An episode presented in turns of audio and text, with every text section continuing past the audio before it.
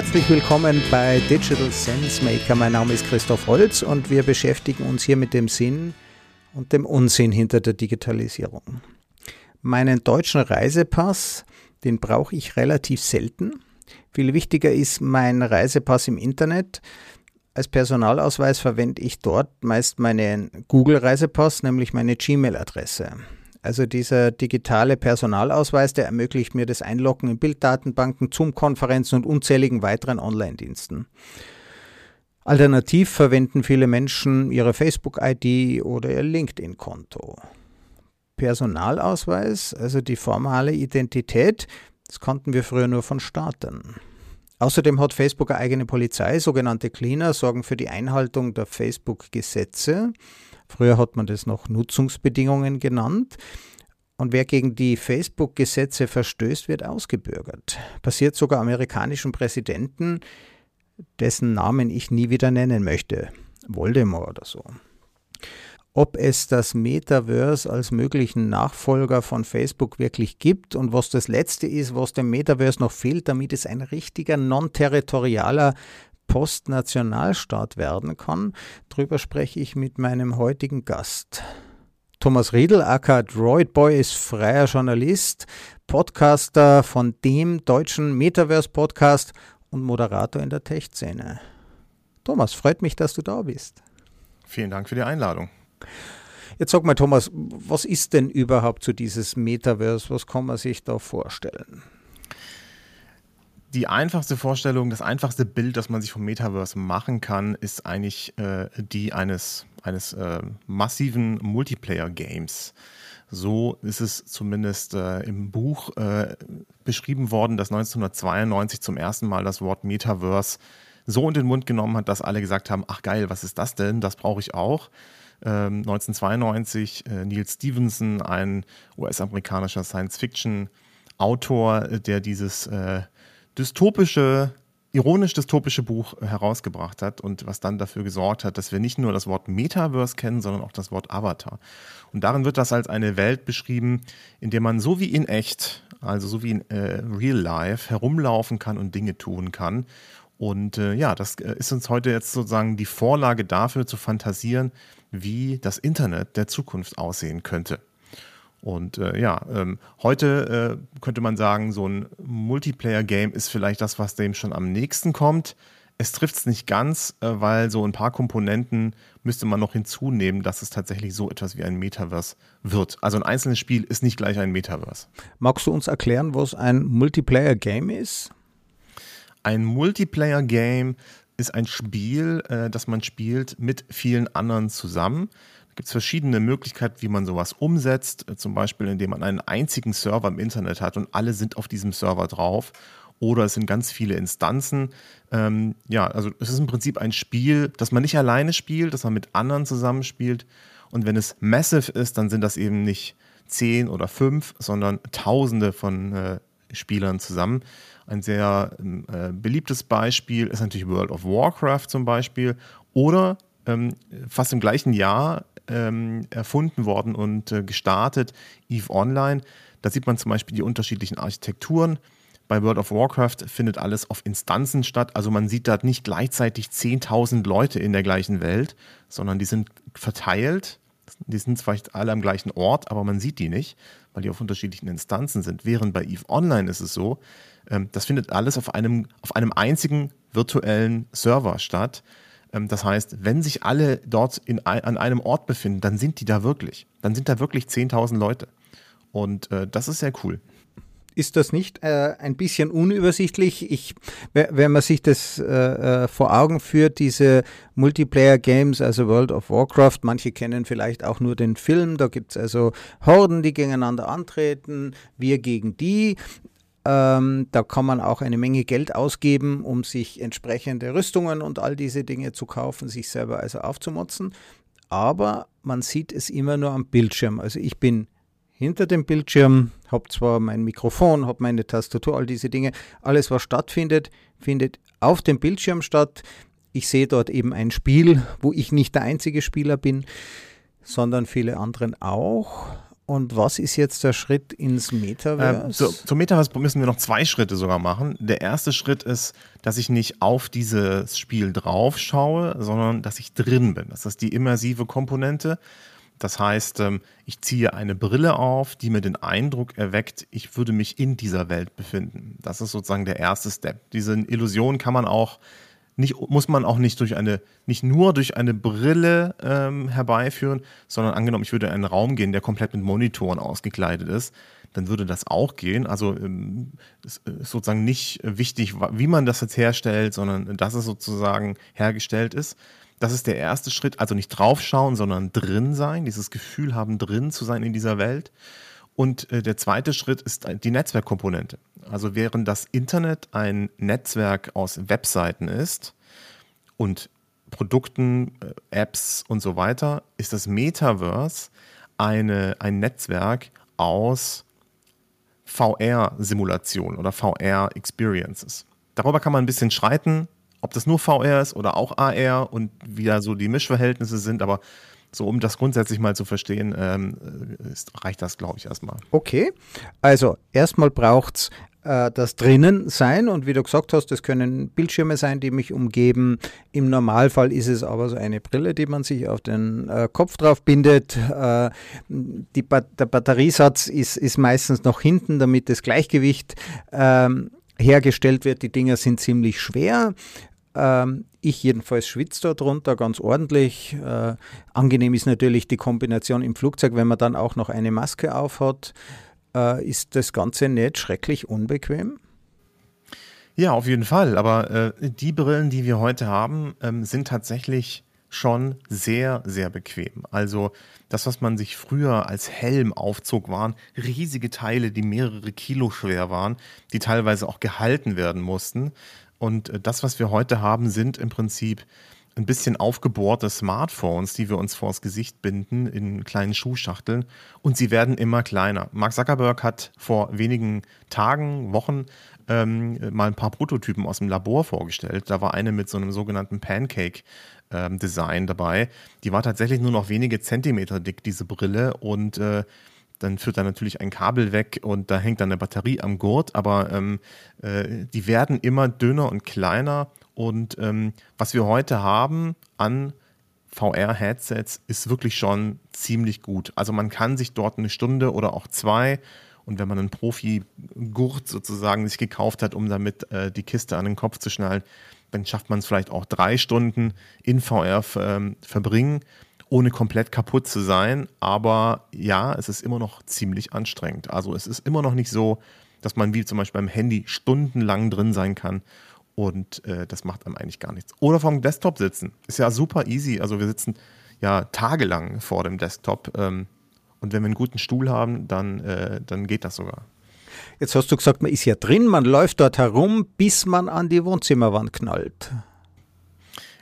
Ja, oder in den Kaktus fast auch beliebt. Schon passiert äh, oder?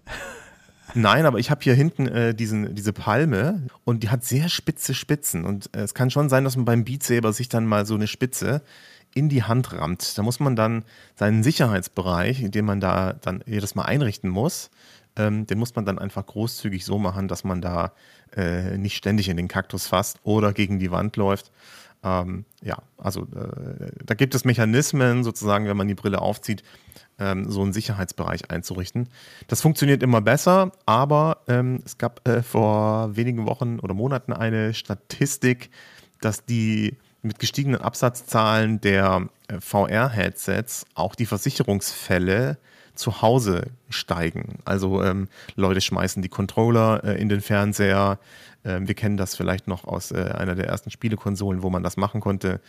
Ähm, Leute verletzen sich, fallen hin, äh, stoßen sich. Also ähm, es gibt da Unfälle und ich würde sagen, das ist auch eine gewisse Lernkurve, die wir da zurücklegen müssen. Hm. Ähm, je mehr VR-Headsets wir verkaufen, desto ja, mehr äh, müssen wir auch lernen, damit umzugehen. Wir kennen das ja von den Smartphones. Äh, Smartphones haben sehr viele Menschenleben gekostet. Ja, bei den Selfies. Also wenn man dann sagt, um die Perspektive zu verbessern, noch einen Schritt zurück, da war dann kein Platz mehr. Ähm, hat es schon Todesfälle durch das Metaverse gegeben? Ah, sehr gute Frage. Ich glaube, es ist schon eine Person gestorben, weil sie zu lange im Metaverse oder nicht im Metaverse, sondern in VR war und ähm, äh, nicht gegessen und nicht getrunken hat und dann war einfach dann too much für den Körper. Ähm, es passiert jetzt nicht regelmäßig. Ich weiß auch nicht, ob jetzt sozusagen Leute, die mit Brillen draußen rumlaufen, irgendwie vor das Auto laufen. Habe ich jetzt noch nie von gehört. So viele Brillen gibt es auch noch gar nicht. Also, wenn man sich mal vorstellt, dass jetzt gerade mal 10 Millionen äh, äh MetaQuest 2 verkauft wurden mh, mm, und aber, sagen wir mal, hunderte von Millionen Smartphones unterwegs sind, dann muss man noch ein bisschen, muss man noch ein bisschen was verkaufen. Außerdem muss man sagen, ein bisschen Schwund ist immer, also du kannst nicht jeden Deppen retten, ja, und manche werden sich strangulieren äh, mit dem Stromkabel, aber die Technik wird besser. Also irgendwann wird das richtig bequem, irgendwann wird einem vielleicht auch nicht mehr übel, weil auch die Augenbewegung mitgetrackt wird, also keine Frage, das wird irgendwann mal so bequem wie Smartphone und, äh, oder, oder Laptop. Jetzt den anderen Aspekt, den du angesprochen hast, das ist ein Netzwerk aus VR-Welten. Wird das jetzt dann von einer Firma dominiert oder wie muss man sich das vorstellen? Ähm, das ist äh, sozusagen jetzt ein bisschen Prognose in die Zukunft, wie das sein wird. Ähm, vielleicht müssen wir uns den aktuellen Stand mal angucken, wo wir uns gerade eigentlich befinden. Momentan haben wir ein Internet äh, und ähm, im Internet sind alle Sachen miteinander verbunden. Wir haben verschiedene Internetzugangsgeräte, wie zum Beispiel ein Smartphone oder ein Laptop. Und wir entwickeln gerade ähm, Metaverse-Zugangsgeräte, ohne bereits ein Metaverse zu haben. Und äh, was wir gerade sehen, ist, dass verschiedene äh, Konzerne versuchen, sich zu positionieren und äh, sich auf den Weg machen, ein Metaverse zu entwickeln. Da haben wir natürlich zuvorderst äh, Meta selbst, die sich ja aufgrund dieser Initiative zu Meta umbenannt haben. Vorher hießen sie Facebook mm, und bauen da mit der ehemaligen Oculus-Plattform, die mittlerweile Meta auch heißt, eine Plattform, die vielleicht so etwas wie ein kleines Metaverse werden könnte. Ich benutze dafür sehr gerne das Wort Proto-Metaverse. Also eine Vorstufe des Metaverse, die, ähm, ja, äh, weil sie geschlossen ist, weil sie klein ist, weil sie ja äh, verschiedene Restriktionen hat, noch nicht ganz so offen ist, ähm, so eine Art Vorstufe sein könnte. Mm, was sie gerade bauen, ist auf ihrer Plattform die Möglichkeit, tatsächlich von einer Experience zu einer anderen rüber zu laufen und die miteinander zu verbinden. Das sieht man zum Beispiel daran, dass es eine API gibt, mit der man, wenn man auf einer Experience einen User geblockt hat, weil er einen zum Beispiel irgendwie äh, zu nahe kam oder einen beleidigt hat, dass es eine API gibt, dass diese Person auch auf allen anderen Experiences innerhalb von Meta geblockt ist. Ja, also sind die ersten Komponenten, die interoperabel äh, ähm, die VR-Experiences miteinander verbinden. Also eine künstlich intelligente Cancel-App, die alle äh, äh, Kontakte verhindert mit Menschen, die ich canceln möchte, plus ähm, Menschen, die von anderen Menschen gecancelt wurden, die auch ich gecancelt habe. das ist jetzt sozusagen ähm, maximal das Negative gesehen. Äh, also sie ist nicht künstlich intelligent, sondern es ist ein ganz trivialer If this then that Ding. Also da ganz trivialer billiger Code, würde ich mal behaupten. Das Schöne ist, dass es über eine API bereitsteht, ähm, was auch äh, sehr unintelligent einfach nur technisch da ist. Und canceln äh, heißt in dem Fall ja nicht sozusagen, wir haben hier irgendwie eine kulturelle Geschichte, wo wir gerade uns erneuern und wir canceln Horden an Leuten, sondern das ist ja eine Standardfunktion, die wir seit 10 Jahren, 15 Jahren, die wir schon haben, seit, seit es Foren gibt, dass wir Leute, die uns nerven, bedrängen, bedrohen, ähm, äh, dass wir uns vor denen schützen können. Also das ist ja auch eine ganz wichtige Funktion im Internet, dass ich mich auch entziehen kann. Und äh, das würde ich jetzt nicht mit Canceln bezeichnen, sondern das sind einfach Standard-Social-Features, die man braucht. Und äh, das zeigt uns hier aber auch zum Beispiel, dass das Metaverse social ist. Also es ist Social VR. Ähm, es reicht nicht sozusagen einfach nur technisch ähm, Sachen miteinander zu verbinden, sondern es ist eigentlich, das Tolle ist eigentlich, dass wir uns alle dort in diesem Ort befinden und auch sozial interagieren können. Ja, also das würde nichts bringen, wenn ich nicht mit anderen sprechen könnte. Also wenn es nicht Social, wenn es nicht Voice-over-IP gäbe zum Beispiel. Ja, also das ist eine, das Metaverse ist eigentlich eine soziale Geschichte. Abgesehen vom Industrial Metaverse, aber da kommen wir vielleicht später noch dazu. Ja, aber ich finde, jetzt äh, haben, haben wir eine sehr spannende Kurve gekriegt. Wie verändert es denn das unser Gesellschaftsleben? Früher haben wir uns ja auf dem Marktplatz getroffen, oder? Die alten Griechen, die haben dort ihre Demokratie verhandelt. Das war der öffentliche Raum. Ohne öffentlichen Raum gibt es auch keine Demokratie. Wird das Metaverse unser neuer öffentlicher Raum? Äh, es ist wieder eine Zukunftsfrage, die man nicht eindeutig beantworten kann. Was wir aber sehen, ist ja zum Beispiel, dass, das, dass der Begriff Öffentlichkeit durch die modernen Medien durchaus schon seine Modifikation erfahren hat.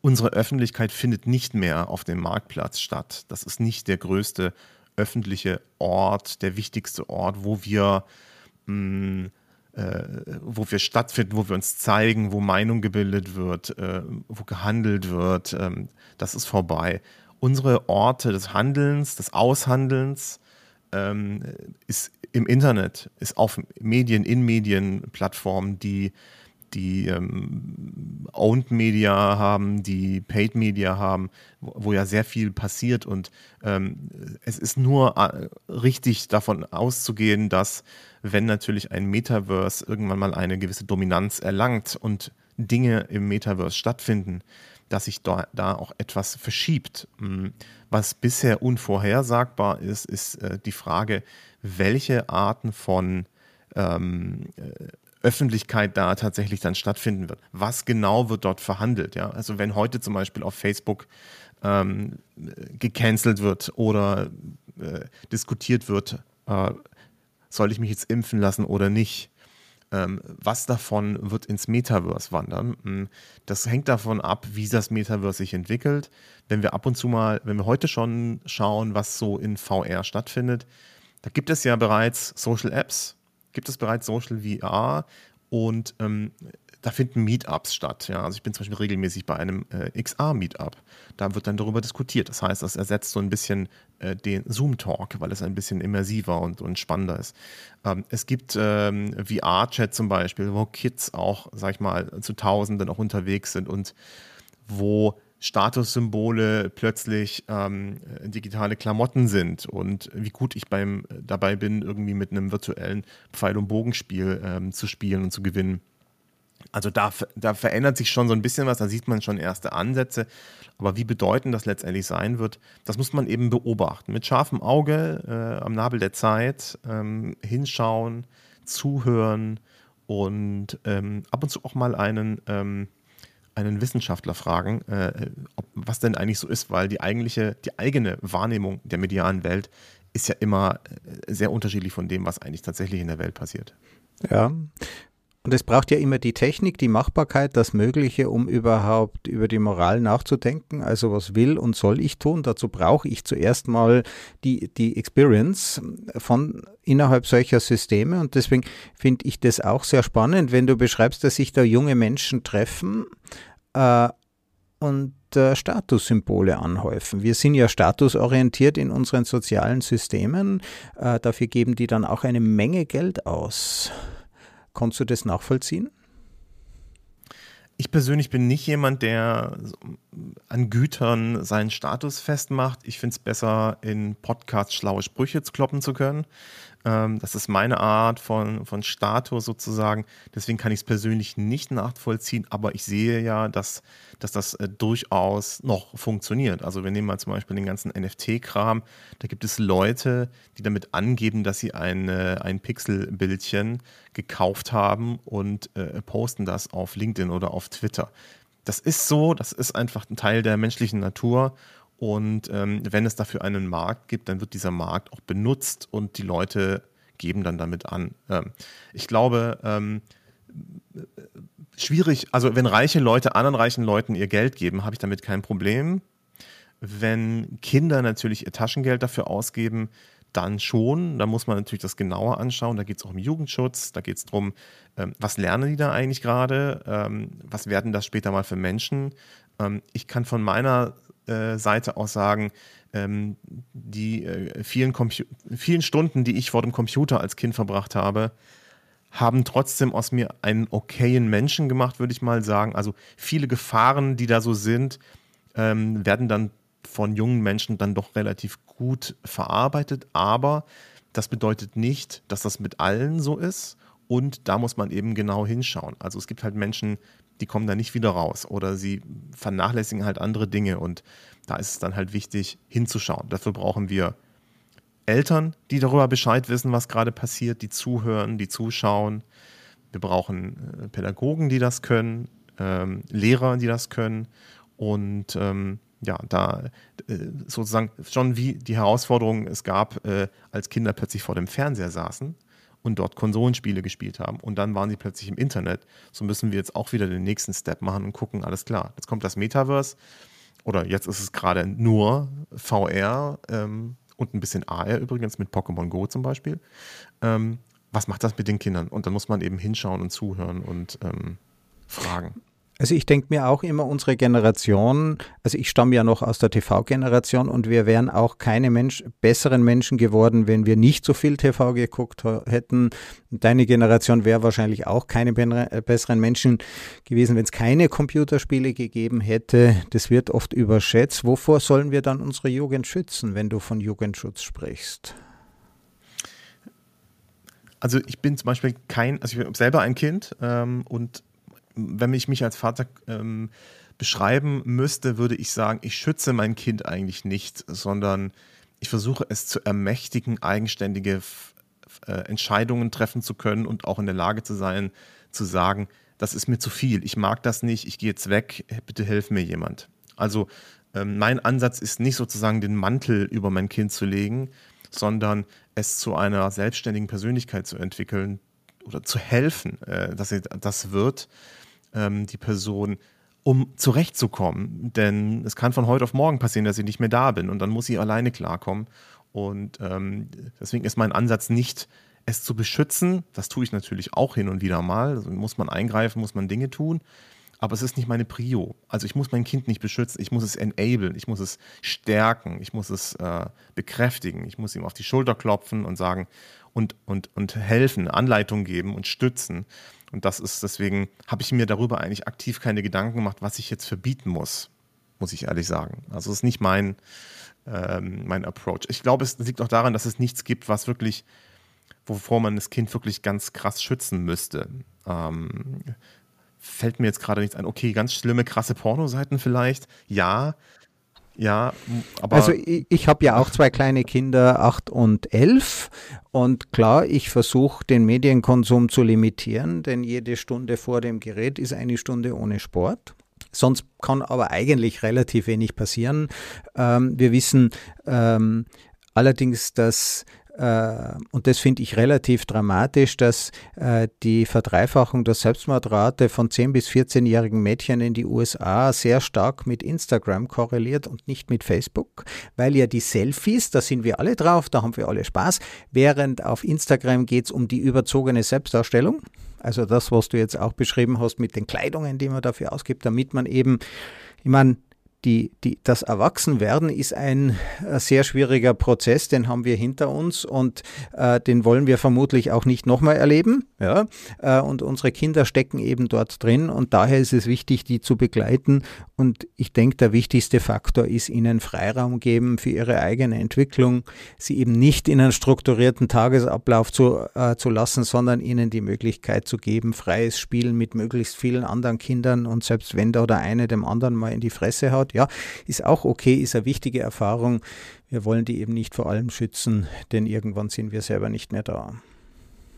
Ja, ich glaube, ich bin tatsächlich ein Fan von Struktur, aber innerhalb der Struktur ähm, äh, Freiheiten zu geben. Also es gibt natürlich auch einen gewissen Halt und ähm, ich, ich mag Struktur sehr. Also äh, mein, unser Zusammenleben ist von Struktur geprägt, die, die, die ich wichtig finde. Und da gibt es zum Beispiel dann auch gewisse Regeln. Also man schaut eben nicht zwei lange Filme am Tag, sondern es kann immer nur ein langer Film angeschaut werden. Ja. Mm, und ähm, das Rausgehen ist zum Beispiel auch total wichtig. Also ist der Film geguckt, dann gehen wir raus in den Park und spielen Tischtennis. So ähm, wichtig. Ja? Also äh, da auch ja. immer so eine Balance herzustellen und zu sagen, das geht einher. Ja? Wenn ich etwas sehr Fettes esse, dann gibt es danach eben keinen Pudding mehr zum Nachtisch, sondern halt Obst und so. Ne? Also, dass man da so einfach auch das Bewusstsein dafür schärft. Das sind simple Dinge, aber finde ich super. Und das sind auch Strategien und das sind auch Strukturen, die man früh einbauen äh, kann ähm, und die auch total logisch sind und auch wo, wo man nicht den Hammer anwenden muss, sondern wo man, äh, wo die auch selbst spüren, das tut mir gut. Ja, das brauche ich jetzt. Ja, nach dem Film rauszugehen, danach geht es denen besser. Und dann sagen die nicht, oh nee, ich muss schon wieder raus, danach geht es mir doch immer so schlecht. Sondern sie sagen, ja, geil, ja, äh, okay, es regnet dann vielleicht nicht, aber äh, für gewöhnlich äh, hilft das ja. Ja, und einen geregelten Tagesablauf ist, ist super, kann ich übrigens jedem empfehlen. Strukturierung ähm, führt ja auch zur Habituierung, dass wir uns nicht auf die äh, äh, ständig auf alles konzentrieren müssen, ständig alles neu erfinden müssen und gibt natürlich auch strukturierten Halt, finde ich sehr schön, wie du das sagst. Bei uns gibt es zum Beispiel die Familienregel, kein Smartphone am Esstisch, außer für die Eltern. Ah ja, okay, na, ist in Ordnung. Sondern auch Monopoly spielen, um zu verstehen, wie scheiße Kapitalismus ist, sozusagen. Jetzt, wenn wir schon von Kapitalismus reden, ähm, ich habe äh, ja mit einem Gedankenexperiment begonnen von Staaten, die haben im Wesentlichen äh, drei wichtige Funktionen. Sie geben Identität, damit der Nationalstaat auch weiß, wem er welches Service zur Verfügung stellt. Äh, das zweite ist, sie sorgen für Sicherheit innerhalb ihres Herrschaftsbereiches. Das macht Facebook oder Meta auch für das Metaverse. Ja, auch dort wird es diese Sicherheitsvorkehrungen geben. Äh, magst du mal raten, was ist das dritte Kriterium, das dem Metaverse noch fehlt, damit es ein richtiger Post- Nationalstaat wird, also ein non-territorialer Staat, so wie der Staat der Hunnen. Das war ja ein soziales Netzwerk auf Pferderücken, die ihre Beziehung, oder gab es kein Territorium im klassischen Sinn. Grenzen sind ja erst eine sehr, sehr junge Erfindung. Ähm, was fehlt, was, was schätzt du, was fehlt dem Metaverse noch, damit es ein richtiger Staat werden kann? Hm, äh, Rechtsprechung, also jemand, der sagen kann, was richtig und falsch ist. Ja, das ist integriert in die Nutzungsbedingungen, die wir ja nicht lesen, ihnen trotzdem zustimmen. Das, ist, das, das sind die Facebook-Gesetze. Die sind ja nicht demokratisch, das ist ja eine digitale Monarchie. Es ist das Geld, es ist der Wirtschaftsraum. Wir kennen das von EVE Online. Ja, du hast es als Multiplayer-Game. EVE Online hatte gelegentlich mal Probleme mit Inflation. Also die, äh, die, die, die Währung innerhalb des Systems äh, wurde stark entwertet, weil es da drinnen keinen Konsum gibt. Jetzt gibt es aber Konsum, jetzt kann ich Kleidung kaufen. Ja, die kann ich dann im Normalfall auch nicht mehr verkaufen. Äh, das heißt, die werden wirklich wegkonsumiert. Und wir wissen heute schon, auf den Philippinen gibt es äh, doppelt so viele Facebook-Konten, in Zukunft Metaverse-Konten, äh, als es Bankkonten gibt die, äh, die wirtschaftliche Komponente ist tatsächlich äh, spannend. Ich glaube, wir könnten vielleicht so ein bisschen darüber sprechen, was ähm, Meta versucht, was aber auch, sag ich mal, auch die ganze Kryptoblase versucht, nämlich ähm, dem, den Staaten diese Autorität der, der Währung äh, zu nehmen. Also Meta baut an seinem eigenen äh, Kryptocoin, den hat es mittlerweile eingestellt ähm, macht das jetzt sozusagen ohne den Mantel des Krypto, versucht ein Wallet zu bauen, der sozusagen alles steuert, äh, der sagt, welche Transaktionen stattgefunden haben, der deine Klamotten beinhaltet, vielleicht auch deine Produkte, deine Assets beinhaltet eines Tages und worüber dann deine komplette Identität in diesem einen Wallet drin ist. Ähm, was natürlich bedeutet, dass ähm, wenn Facebook bzw. Meta den, diesen Wallet sperrt, dein Leben gesperrt ist. Krypto macht das im, im Prinzip, äh, argumentiert ein bisschen anders. Die sagen, wir wollen die absolute Freiheit haben, das ist ja dieser neoliberale Gedanke, äh, losgelöst vom Staat und deswegen machen wir alles dezentral ähm, und haben die entsprechende Technologie dafür, um dafür zu sorgen, dass der Staat nicht mehr in der Lage ist, nachzuvollziehen, was du eigentlich besitzt, wo das ist. Und es kann auch nicht vom Staat gesperrt werden, weil es gleichmäßig verteilt im Internet äh, stattfindet. Ähm, das sind tatsächlich so Tendenzen, wo, äh, die man beobachtet, beobachten muss. die teilweise auch faschistoide Züge haben. Also ganz besonders im Kryptobereich ist es so, dass ähm, äh, einer der größten äh, Player in dem Bereich, Andresen Horowitz, sein komplettes Inventar auf Krypto umgestellt hat. Ähm, er ist ein bekennender, ich nenne den Präsidentennamen nicht, den du auch nicht nennst, äh, Befürworter. Und äh, ja, möchte im Grunde äh, den demokratischen Staat USA abschaffen und dafür irgendwas anderes bauen. Vielleicht so ein bisschen wie das, was äh, ja, in Snow Crash als Dystopie beschrieben wird äh, um den Bogen zum Metaverse wieder zu spannen. Da gibt es, da ist der Staat äh, quasi komplett entmachtet, so gut wie es gibt viele kleine ähm, Hoheitsgebiete, die von anarchischen Kollektiven oder Firmen, wie zum Beispiel der Mafia oder einem Pizza-Vertrieb, äh, äh ähm, gesteuert werden. Und äh, da braucht man dann halt wieder sein, sein Schwert oder seine Maschinenpistole, um überleben zu können ähm, weil da tatsächlich schlicht einfach äh, Anarchie herrscht. Ähm, und äh, ja, so äh, spannend finde ich, dass sozusagen das, das Zukunftsnarrativ Metaverse sowohl das gelobte Land als auch die Dystopie in einem ist. Also das Metaverse funktioniert deswegen, weil die Leute aus der Dystopie in das Metaverse fliehen.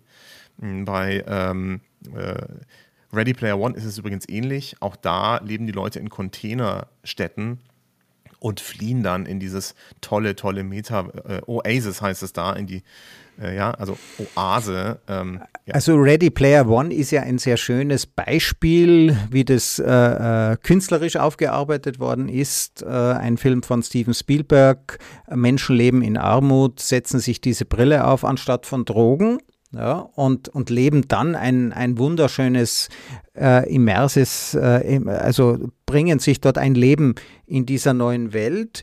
Äh, um jetzt nochmal äh, den, den Bogen zurück zu äh, Facebook und, und seinem Geld, das war ja Libra, wurde dann umbenannt ähm, und war eine, äh, eine Kooperation aus Facebook und 99 anderen äh, Unternehmen, äh, die sich gegenseitig äh, kontrolliert hätten. Also kein, keine freie Blockchain, eine äh, kontrollierte Blockchain. Äh, PayPal und viele andere waren dabei. Für Facebook, für Mark Zuckerberg war das recht problem, äh, ein, eine gute Lösung, weil wenn was schief geht, kann er sagen, das waren die anderen, war ich nicht.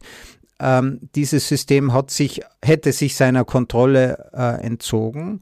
Ähm, der amerikanische Kongress hat ja dann ein, ein, ein, ähm, ein Brieflein an die Partner geschrieben und gesagt, ja, liebe PayPal, liebe Mastercard, ihr könnt euch beteiligen, wir werden euch heute Steuer prüfen. Ähm, nicht die 0,2 Prozent Umsatz, die ihr mit Libra macht, sondern äh, natürlich zur Gänze und zwar jeden Monat. Also man hätte diese Firmen sozusagen zum Stillstand gebracht.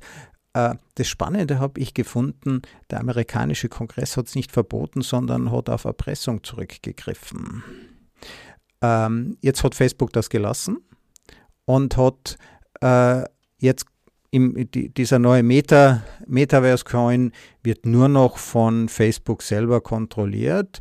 Äh, das hat man quasi davon. Ähm, wie schätzt du denn ein, ob so eine Währung, die die löst ja nicht das Problem, das wir haben, sondern 70 Prozent äh, der anderen Menschheit. Ja, also die, die Bitcoin, diese ganzen Kryptowährungen lösen ja nicht unsere Probleme, äh, sondern äh, vom Rest der Welt. Deswegen stehen wir ja diesen Schwierigkeiten, die die anderen haben, relativ arrogant gegenüber. Hast du, ähm, was, was glaubst du, hat diese Metaverse-Währung, hat die eine Chance? Sie hat dann eine Chance, wenn, wenn Meta das halt einfach durchzieht. Ja? Also wenn es einfach nicht mehr möglich ist, äh, auf dieser Plattform äh, zu bezahlen, ohne dieses, diesen Coin zu benutzen. Ich glaube, im Grunde ist es völlig, äh, also ist es völlig wurscht, ähm, welche Technologie dafür verwendet wird. Ähm, alle Probleme, die das Payment eventuell haben könnte, ist eigentlich, sind eigentlich bereits gelöst. Also wir haben eine Wirtschaft, die funktioniert. Es wurde noch nie so viel Geld äh, mit äh, digitalen Produkten oder äh, über digitale Plattformen verdient wie heutzutage. Es gibt kein wirtschaftliches Problem im Sinne von, oh mein Gott, wir können hier kein Geld verdienen, wir müssen erstmal die Technologie enablen oder sowas, sondern Ähm, diese Firmen sind deswegen so riesig geworden, weil das mit dem Payment so gut funktioniert. Also es gibt kein Problem, kein technisches, kein wirtschaftliches Problem, sondern ein rein politisches Problem. Und ähm, das haben auch nur die Firmen und die Leute, die das, die das installieren, die das machen. Und äh, das ist ideell geprägt und es geht um Kontrolle und um Macht. Und äh, hier stehe ich auf als äh, Journalist, als Demokrat, stehe ich auf der Seite der Demokratie und fordere, ähm, Krypto grundsätzlich zu verbieten für solche Projekte, ähm, sobald sie irgendwas mit Währung zu tun haben, oder zumindest sehr hart zu regulieren. Ähm, denn es gibt quasi nichts Schlimmeres, wie die Kontrolle zu verlieren auf diesem Level. Also ich bei verstehe. meinem Kind. Bei meinem Kind habe ich nicht so ein großes Problem, wenn es im Kinder auf dem Spielplatz das eigene Spielgerät raussucht. Und diese Kontrolle habe ich dann halt einfach nicht, mhm. sondern die sucht sich das selber aus. Habe ich kein Problem. Findet innerhalb des Spielplatzes statt und ist gut reguliert, sage ich mal. Ähm, aber äh, sozusagen, ja, äh, bei Krypto sehe ich das komplett anders, ähm, weil hier ganz bewusst darauf gesetzt wird, auch ähm, den Zugriff äh, zu ähm, verhindern. Und äh, das wäre das Schlimmste, was passieren könnte, denn dann wandelt sich das eben genau das in diese Dystopie, dass Technik eben nicht zum Enabler wird, sondern zum Despoten und äh, wie hier sozusagen auf äh, aus einer quasi monopolistischen Konzern eine neue Regierungsorganisation wird. Und ich finde, das sollten wir auf jeden Fall ver verhindern. Die, ich hatte mal, Steve Roy hieß mein indischer Mitarbeiter und äh, dem habe ich auch geholfen, in Europa Fuß zu fassen. Und dann äh, hat er dringend Geld von mir gebraucht, weil seine Mutter wurde betrogen von ihrem indischen Bankbeamten. Und es gehört zum guten Ton in Indien, dass die Bankbeamten ihre Mitarbeiter, äh, ihre Kunden betrügen. Denn ein Gerichtsverfahren dauert irgendwie zehn Jahre und da ist meistens eine der Parteien schon verstorben. Daher ist es äh, in 70, 80 Prozent der Weltbevölkerung leben unter Regimen, wo der Staat nicht die Lösung ist, sondern statistisch gesehen weltweit ist der Staat das Problem. Und ich denke, dass wir die Armut in diesen Ländern nur bekämpfen können, wenn wir denen eine Chance auf faire Wirtschaft geben. Also wenn deren korrupte Regime getauscht werden. Und da ob, ob Krypto da die Hoffnung ist, ähm, ob Krypto da die Lösung ist, das wissen wir nicht. Ähm, Jetzt musst du dich natürlich schon einer imperialistischen Sichtweise äh, bezichtigen lassen, wenn du sagst, nur weil bei uns die Probleme gelöst sind und nicht für die meisten anderen Menschen, deshalb sind diese Probleme gelöst. Das stimmt. Ähm, die Gleichzeitigkeit ist natürlich ein Problem in der Wahrnehmung ähm, und auch in der Beurteilung von Lösungen, von Ansätzen. Wenn ich mich aber heute entscheiden muss, äh, mache ich etwas mit Krypto oder nicht? Und ich bin in meiner Position, muss ich sagen, nein. Ähm, und zwar aus den von mir schon bereits genannten Gründen. Es gibt ja noch viele andere, wie die Umwelt zum Beispiel. Ja? Also wir würden jetzt hier sagen, okay, lass uns mal die, äh, lass uns mal äh, all diese Länder retten, indem wir da mit Krypto was machen und dann die Regierungen zu ersetzen was übrigens auch eine zweifelhaft, moralisch zweifelhafte Vorgehensweise vielleicht wäre, ähm, äh, dann würden wir gleichzeitig dann mit dem Planeten zerstören, weil wir halt so viel CO2 emittieren und so weiter. Ja, ähm, weiß ich nicht. Ähm, aber ähm, klar, also die Gleichzeitigkeit äh, ist das Problem, wenn du mir jetzt so, also weil wir ja unterschiedliche Entwicklungsstadien haben. Die sind alle immer gleichzeitig da. Und aus meiner heutigen Perspektive ist es natürlich arrogant zu sagen, ja, aber das Problem ist eigentlich gelöst, ihr habt es halt noch nicht gelöst oder so. Aber ich habe gar keine andere Möglichkeit, ähm, sondern die Frage, die sich mir aber stellt, wenn ich eine Entscheidung treffen muss oder wenn ich mich frage, was tue ich eigentlich, dann kann ich ja sozusagen aufgrund meiner jetzigen Situation mir die Freiheit nehmen zu sagen, aber es gibt Möglichkeiten und wie kann ich euch dabei helfen? Und das ist eben ein trojanisches Pferd, äh, Krypto. Also zum, es scheint auf kurze Frist irgendwie eine Art von Lösung zu geben, ein Puffer, ja, wo ich mal kurz Geld hinschieben kann. Geschenkt. Längerfristig gesehen investiere ich in ein System, das, das mich halt auch nicht befreit. Also es macht mich halt auch nicht freier, ob ich dann sozusagen von einem Staatenstaat regiert werde und tyrannisiert werde oder von einem Konzernstaat. Das ist sozusagen nicht die Lösung und das kann ich ja heute sehen, weil ich sozusagen die Übersicht haben kann, weil es mir eben so gut geht. Das tut mir leid, aber ähm, wir müssen da besser werden. Also wir sind da auch eher scheiße darin, sozusagen zu gucken, wie können wir denn jetzt eigentlich sinnvolle Sachen machen. Und da kommt vielleicht mein Begriff, mein Lieblingsbegriff zurzeit, Zukunftskompetenz mit ins Spiel. Wir sind auch extrem schlecht darin, sozusagen die Zukunfts-, also wir haben quasi so gut wie keine Zukunftskompetenz. Ähm, und das ist ein Bildungsproblem und das ist sozusagen so auch, dass das quasi fast keine Rolle spielt, ob ich jetzt reich oder arm bin. Es machen alle schlecht. ja, also es gibt es gibt ja nur die Möglichkeit, dass es allen schlecht geht oder den Menschen unterschiedlich gut. Was mich jetzt noch zum Abschluss interessieren würde, ähm, wie bist du in dieses Thema reingekommen? Also Metaverse ist ja ein Hype-Thema, wie du selber sagst. Wie, wie, wie hast du da den Einstieg geschafft? Was hat dich daran fasziniert? Ja, das hat so einen kleinen Umweg genommen. Ähm, äh, ich könnte anfangen mit meinem äh, Philosophiestudium und der Frage, inwiefern Technik äh, die Menschen beeinflusst oder andersherum, was da das, die Beziehung dazu ist. Ähm, daraufhin hat mich das Internet sehr fasziniert und ich habe mich sehr in das Internet begeben und dort viele Dinge getan und viel gelernt. Ähm, bin dann Journalist geworden, weil ich mein Philosophiestudium erfolgreich abgebrochen habe, wie man das immer so schön sagt. Ähm, und äh, dort mache ich jetzt im Prinzip etwas Ähnliches, nämlich versuchen, viele Fakten zu sammeln und sie zu versuchen, in einen äh, äh, sinngebenden Kontext zu stellen und Leuten zu helfen, irgendwie darin auch irgendwie eine Art von Sinn zu finden. Und ähm, ich habe zum Anfang, also äh, ich bin ein leidenschaftlicher Podcaster und habe ähm, vor Corona meinen alten Podcast eingestampft, weil er auch schon fast zehn Jahre alt war und äh, ich das Konzept dann irgendwie so ein bisschen durchfand.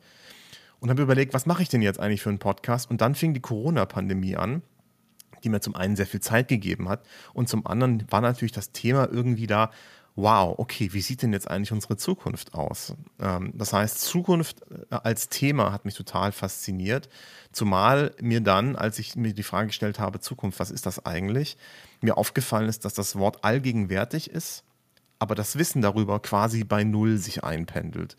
Ähm, aber äh, in der Medienlandschaft das sehr, sehr stark benutzt wird und besonders im Tech-Bereich. Also was wir alles in Zukunft alles machen werden, ähm, das weiß die Tech-Industrie ja sehr genau. Ja? In Zukunft werden wir alle, eine ganz beliebte Redewendung, danach fügt man halt irgendwas ein, auf Social Media leben, Big Data machen, keine Ahnung, im Metaverse leben und so weiter und so fort. Ähm, Zukunftserzählungen, die ähm, uns manipulieren sollen. Und als Journalist ist mir das natürlich aufgefallen. Ähm, und äh, das ging dann für mich so weit, dass ich gesagt habe, alles klar, ich mache jetzt einen Podcast zum Thema Zukunft. Und in diesem Podcast, der heißt Future Future, ähm, habe ich dann mich auf den Weg gemacht, mich diesem Begriff anzunähern. Und meistens mache ich so, dass ich lerne durch Podcasten. Also ich weiß dann halt tatsächlich noch nicht so viel und stelle erstmal die dummen Fragen und werde praktisch peu à peu schlauer. Und da habe ich zum Beispiel einen Harald Lesch interviewt, der mir erklärt hat, dass die Zukunft physikalisch non-existent ist. Also sie gibt es nicht. Ähm, das Einzige oder auch die Zeit äh, gibt es im Grunde nicht, sondern sie ist äh, eine mathematische Variable. Und so nähert man sich dann mehr diesem Begriff an. Ähm, und ähm, genau, dann passierte es plötzlich, dass äh, Mark Zuckerberg das Metaverse proklamiert. Und ich dachte mir, das ist ein hervorragendes Fallbeispiel, um genau das, was ich jetzt alles über die Zukunft gelernt habe, einmal exemplarisch durchzudenken und das zu bearbeiten. Und so ist dann der Metaverse-Podcast äh, entstanden. Ich habe dann innerhalb von wenigen Tagen eine Domain registriert und drei Tage später war die erste Episode draußen. Und mein Ansatz ist sozusagen auch, das so aus einer Metaperspektive zu betrachten, also aus der wirklichen Metaperspektive, nicht die der Firma, ähm, und zu schauen, ähm, inwiefern möchte uns Meta zum Beispiel durch ihr eigenes Zukunftsnarrativ beeinflussen. Ähm, wer repetiert dieses Zukunftsnarrativ? Wie wird damit umgegangen? Ähm, wie gestaltet es die komplette Industrie um? Äh, und so weiter und so fort. Das ist eigentlich eher der Aspekt, der mich interessiert. Bei mir gibt es dann auch mal ein paar News zu irgendeinem Headset oder so. Gehört irgendwie dazu, dass man auch die Technik auf dem Schirm hat. Aber mich interessiert tatsächlich sehr viel mehr, wie dieses Narrativ sich entwickelt und wie die Leute damit umgehen. Und ähm, so bin ich sozusagen in dieses Metaverse-Thema rein und äh, habe auch jetzt die letzten Monate fast nichts anderes gemacht, wie mich mit diesem Thema zu beschäftigen. alles zu lesen, was da draußen auf dem Markt ist und aber auch mich mit äh, Zukunftsforschern, mit VR-Experten zu unterhalten. Ähm, genau. Und so bin ich zu dem Thema gekommen. Ja, Thomas, vielen herzlichen Dank, dass du bei mir im Podcast Digital Sense Maker zu Gast warst. Wir haben ja einen sehr weiten Bogen gespannt von den äh, von der Geschichte äh, stammt ja sehr vieles aus äh, Science Fiction, also aus einem Narrativ, das sich in viele andere Narrative verwandelt hat. Und natürlich, äh, Wettbewerb ist auch immer ein Wettstreit der Narrative. Äh, wir haben äh, das Thema Kryptowährung Wobei, ja, also wir haben uns über, über Krypto ähm, äh, zumindest dieses Thema ganz oberflächlich gestreift. Wir haben uns aber auch darüber unterhalten, was das vielleicht für unsere Kinder bedeuten kann und dass wir die begleiten wollen und nicht mit Verboten, sondern dass wir ihnen Struktur, mit Struktur Halt geben, aber da dazwischen Freiheit, freies Spiel, freie Möglichkeiten. Ähm, dass es eben auch draußen noch ein Leben gibt, nicht nur drinnen äh, im Metaverse. Und wir haben uns auch über die politischen Auswirkungen unterhalten, äh, die das äh, hat auf die Art und Weise, wie wir zusammenleben, wie wir unser Zusammenleben organisieren, also Staaten. Thomas, vielen herzlichen Dank. Vielen Dank für die Einladung.